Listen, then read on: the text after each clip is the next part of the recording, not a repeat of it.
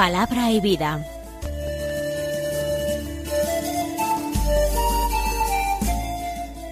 Con el padre Manuel Horta desde Sevilla.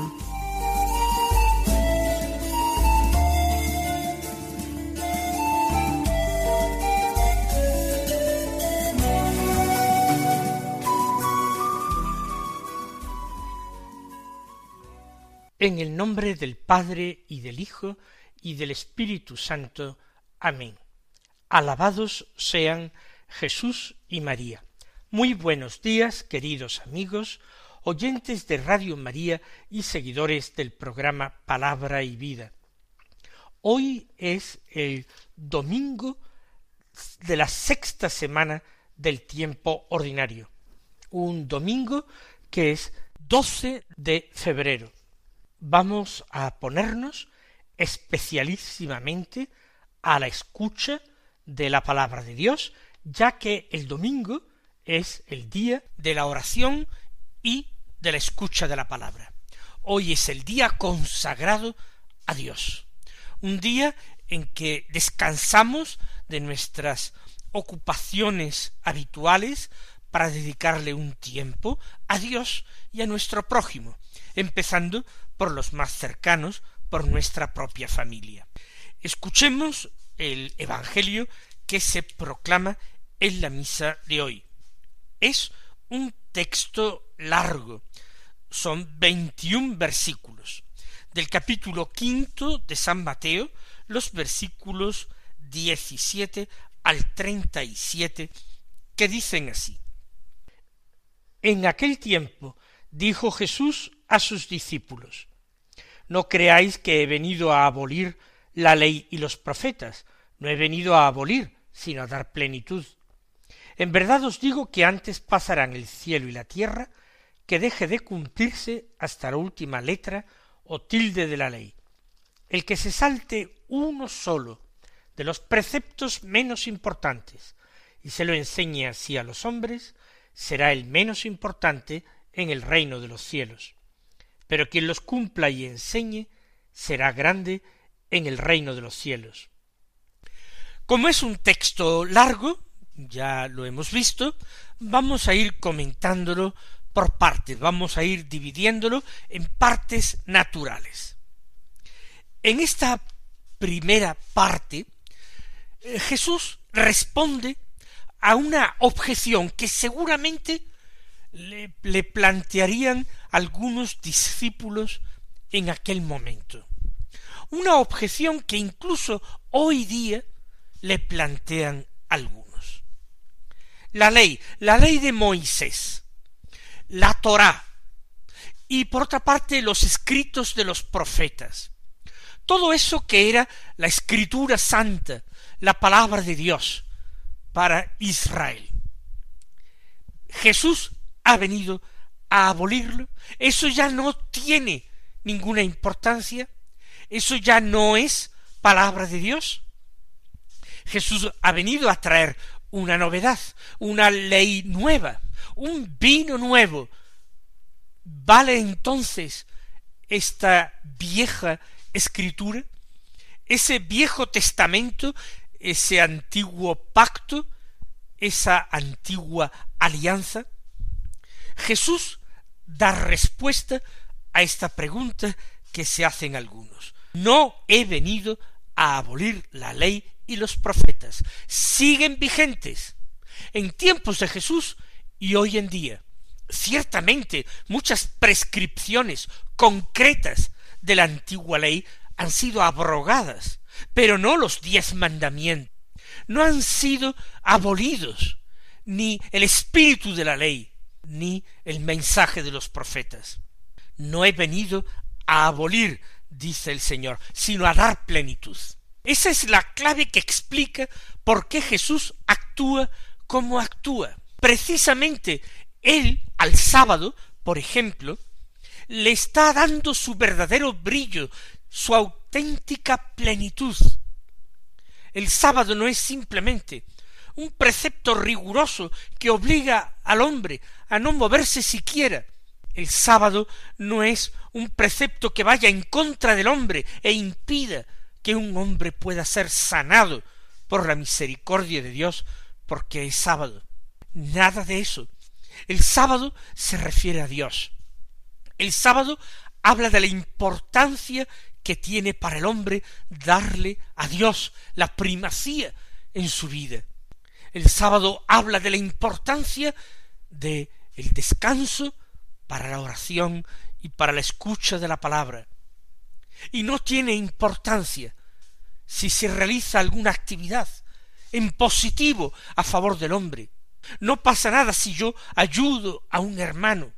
No pasa nada si un enfermo es curado o una persona que tiene hambre como los apóstoles del Señor, al pasar junto a un sembrado, van cogiendo algunas espigas para alimentarse con el trigo que eh, desgranan de ellas. No pasa nada. La plenitud de la ley se encuentra en el amor, se encuentra en la primacía de Dios y la importancia que tiene el prójimo en nuestra vida. Os aseguro, sigue diciendo el Señor, que antes pasarán el cielo y la tierra, que deje de cumplirse hasta la última letra o tilde de la ley. La ley, en cuanto que es profecía de acontecimientos futuros, ha de cumplirse exactamente. Más aún, la venida de Jesús hace mucho más clara la profecía. Se descubre su verdadero sentido se interpreta con una nueva luz, mientras que para los antiguos hebreos y para quienes no han aceptado todavía hoy a Jesucristo, esa profecía resulta muy oscura. Ha de cumplirse hasta la última letra o tilde de la ley. En la palabra de Dios no había palabras ociosas.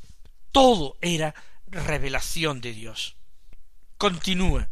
El que se salte uno solo de los preceptos menos importantes y se lo enseñe así a los hombres, será el menos importante en el reino de los cielos. Nos estamos refiriendo a preceptos que siguen en vigor. Evidentemente, no se trata de preceptos muy circunstanciales. Había preceptos referidos, por ejemplo, al templo y a los sacrificios, a ofrecer en el templo, pero es que desde hace muchísimos siglos el templo ya no existe y esos preceptos han quedado sin valor. Solamente de ellos se puede sacar una enseñanza espiritual válida todavía, pero eso, una enseñanza espiritual extraída de viejos preceptos. Menospreciarlos y enseñar a los hombres a menospreciar esos pequeños mandamientos menos importantes, eso hace que el hombre sea el menos importante en el reino, el que entiende menos del reino. En cambio, quien los cumpla y enseñe ese será grande en el reino de los cielos. Por eso es importante que el hombre sea como ese buen padre de familia que va sacando del arcón lo nuevo y lo antiguo, hay que aprovechar la más pequeña migaja de la palabra de Dios, porque todo, incluso lo aparentemente sin relieve, sin importancia o definitivamente pasado, todo puede encerrar una enseñanza para mí, aquí y ahora. Y sigue diciendo el Señor, os lo aseguro, si no sois mejores que los escribas y fariseos, no entraréis en el reino de los cielos. Es decir, esa enseñanza espiritual, ese magisterio de los doctores de la ley y fariseos, no es una enseñanza según el corazón de Dios. Ellos no muestran a Dios. Ellos más bien con su comportamiento y enseñanza lo ocultan a los ojos de los hombres, no lo revelan, sino lo enmascaran si uno no supera ese estadio, si no se deja conducir por el único maestro que es Cristo, entonces no entrará en el reino de los cielos. Hecha esta advertencia, leemos una segunda parte del texto del Evangelio de hoy. Habéis oído que se dijo a los antiguos, no matarás, y el que mate será reo de juicio. Pero yo os digo, todo el que se deja llevar de la cólera contra su hermano será procesado. Y si uno llama a su hermano imbécil, tendrá que comparecer ante el Sanedrín, y si lo llama necio, merece la condena de la gehenna del fuego. Por tanto, si cuando vas a presentar tu ofrenda sobre el altar, te acuerdas allí mismo de que tu hermano tiene quejas contra ti, deja allí tu ofrenda ante el altar y vete primero a reconciliarte con tu hermano. Y entonces vuelve a presentar tu ofrenda. Con el que te pone pleito procura arreglarte enseguida, mientras vais todavía de camino, no sea que te entregue al juez y el juez al alguacil y te metan en la cárcel. En verdad te digo que no saldrás de allí hasta que hayas pagado el último céntimo. Jesús está haciendo una interpretación auténtica, una interpretación autorizada de la palabra de Dios, de la ley. Repasa algunos de los mandamientos, y el primero es el quinto mandamiento. No matarás. Se dijo a los antiguos. Pero Jesús se arroga a sí mismo una autoridad superior a la de Moisés. Porque Moisés dijo esto, sí, no matarás, el que mate será procesado. Pero yo os digo, Jesús pone su enseñanza por encima de todas las enseñanzas anteriores. Yo os digo que el que esté peleado con su hermano será procesado. No ya quien le mate materialmente, quien derrame su sangre, sino quien lo insulte si uno le llama imbécil a su hermano, quien lo desprecie si uno llama renegado a su hermano, todo ese que actúe así, no mostrando amor, antes al contrario, ira, odio, ese será procesado, ese merece la condena del fuego, porque la plenitud de la ley el sentido profundo de la ley está no en vetar comportamientos concretos, no está en entrar en una casuística exagerada, meticulosa, como aquella en la que habían caído los maestros de eh, fariseos, los doctores de la ley.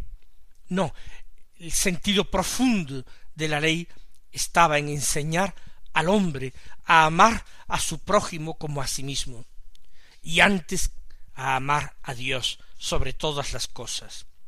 Frente al culto que hay que tributar a Dios, al que le daban tanta importancia los escribas, al que daban tanta importancia los sumos sacerdotes de Jerusalén.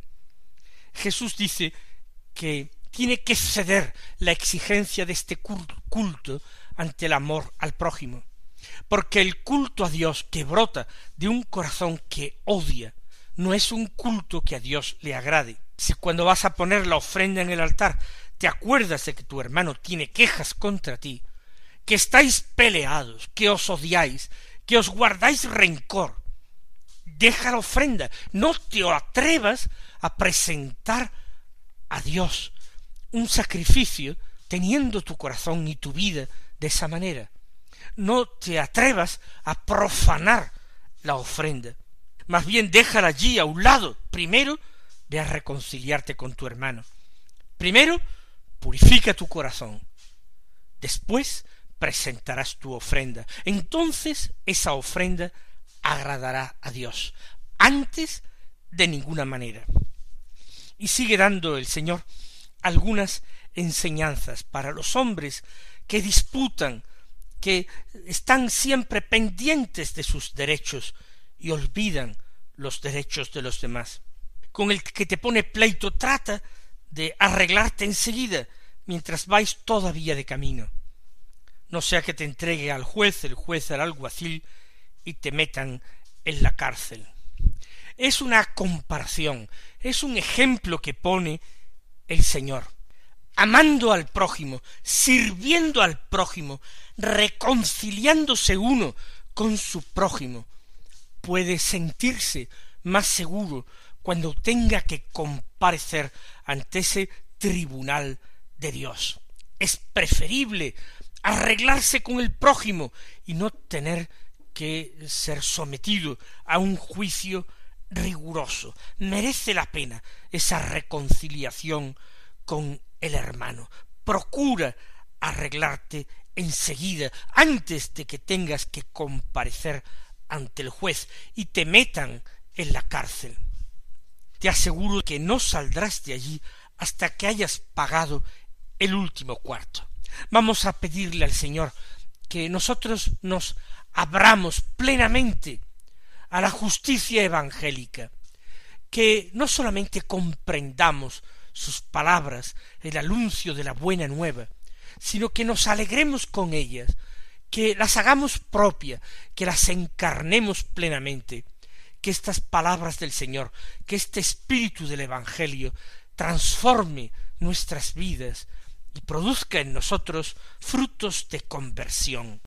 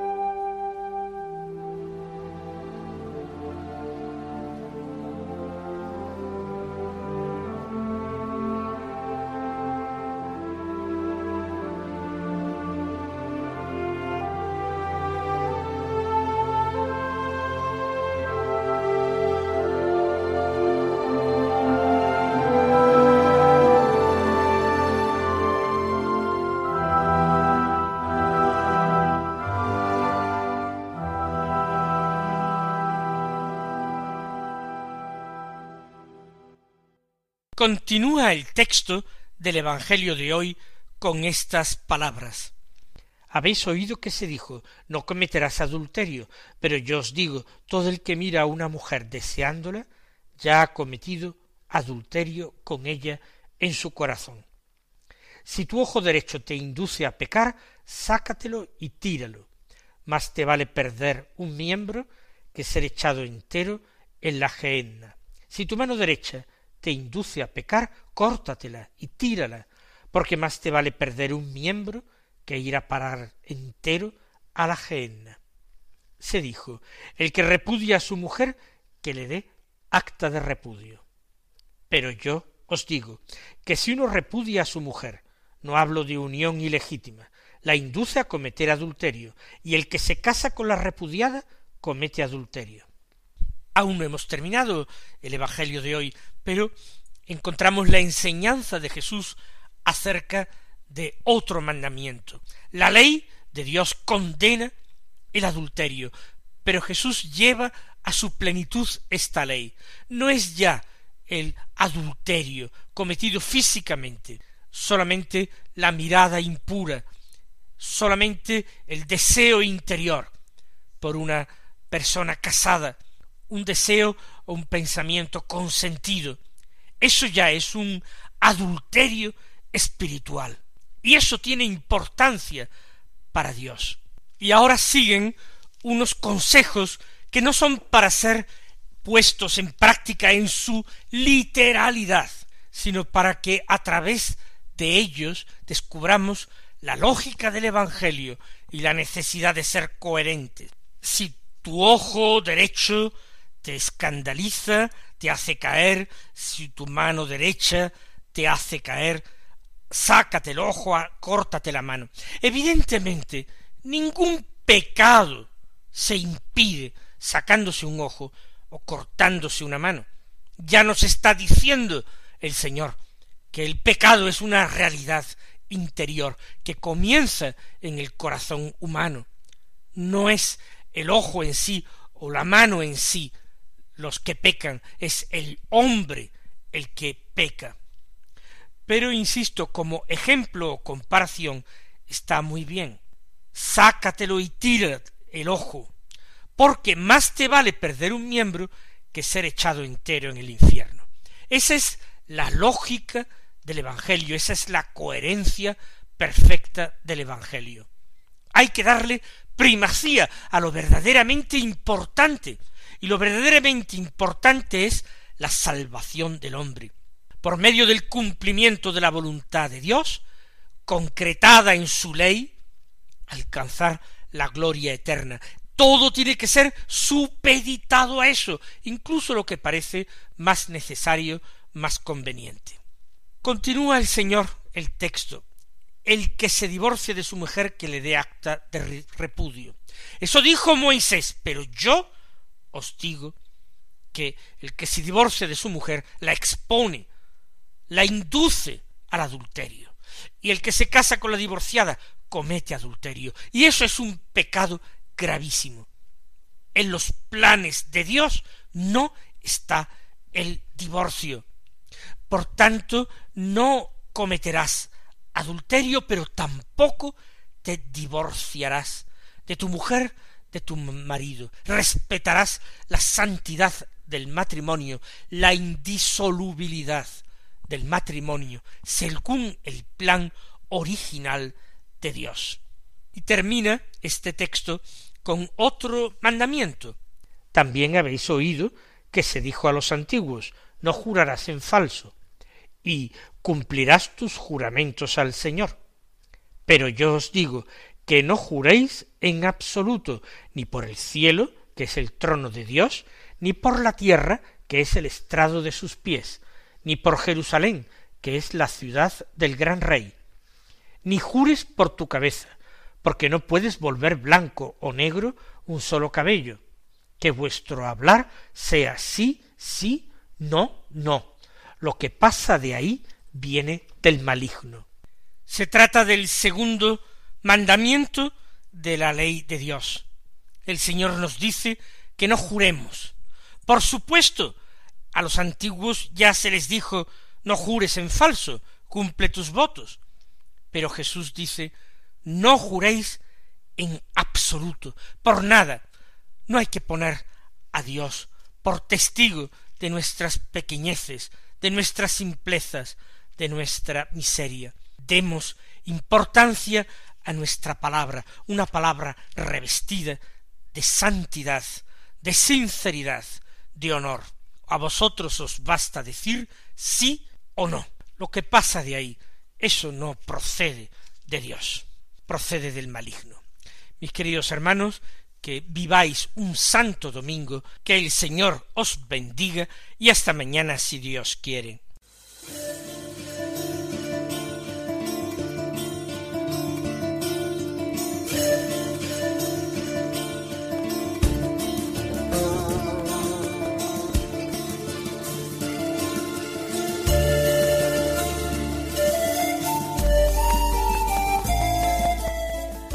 Concluye Palabra y Vida, un programa dirigido desde Sevilla por el Padre Manuel Horta.